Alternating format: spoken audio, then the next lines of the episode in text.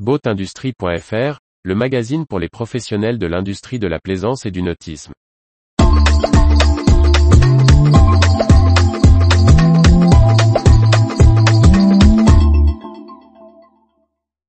Beneteau va sortir son premier bateau à moteur électrique hors bord.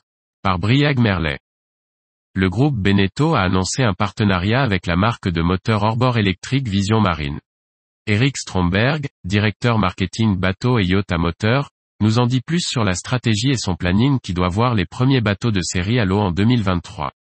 Le groupe Beneteau mise sur sa marque américaine Four Winds pour entrer sur le marché des bateaux électriques à moteur hors bord. Les motorisations électriques ou hybrides inboard sont présents au catalogue du leader français de la plaisance sur ses multicoques et monocoques à voile et pour les vedettes Delphia depuis 2022.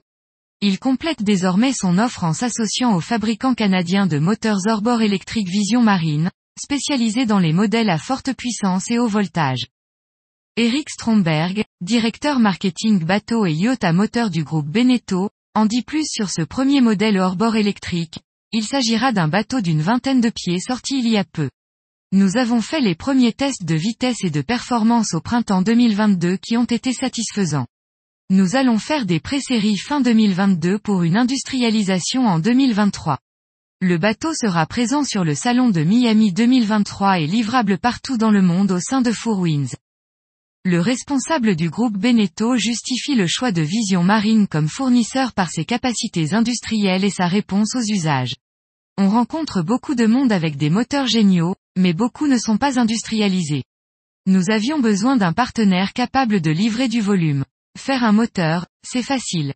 30 à 40 ou 150, c'est plus difficile et c'est la plus-value du groupe Beneteau. Au-delà de Four Winds, le groupe Beneteau entend prolonger son partenariat avec Vision Marine à l'ensemble des marques de bateaux, à travers son offre existante. Eric Stromberg l'explique, nous avons une gamme existante qui répond à tous les plaisanciers. Le marché est large, sur des beaux riders de 20 pieds en eaux intérieures ou en lac, on vise à terme 20% des modèles en électrique. Ce sont des bateaux sur remorque ou des pontons privés qui sont branchés facilement.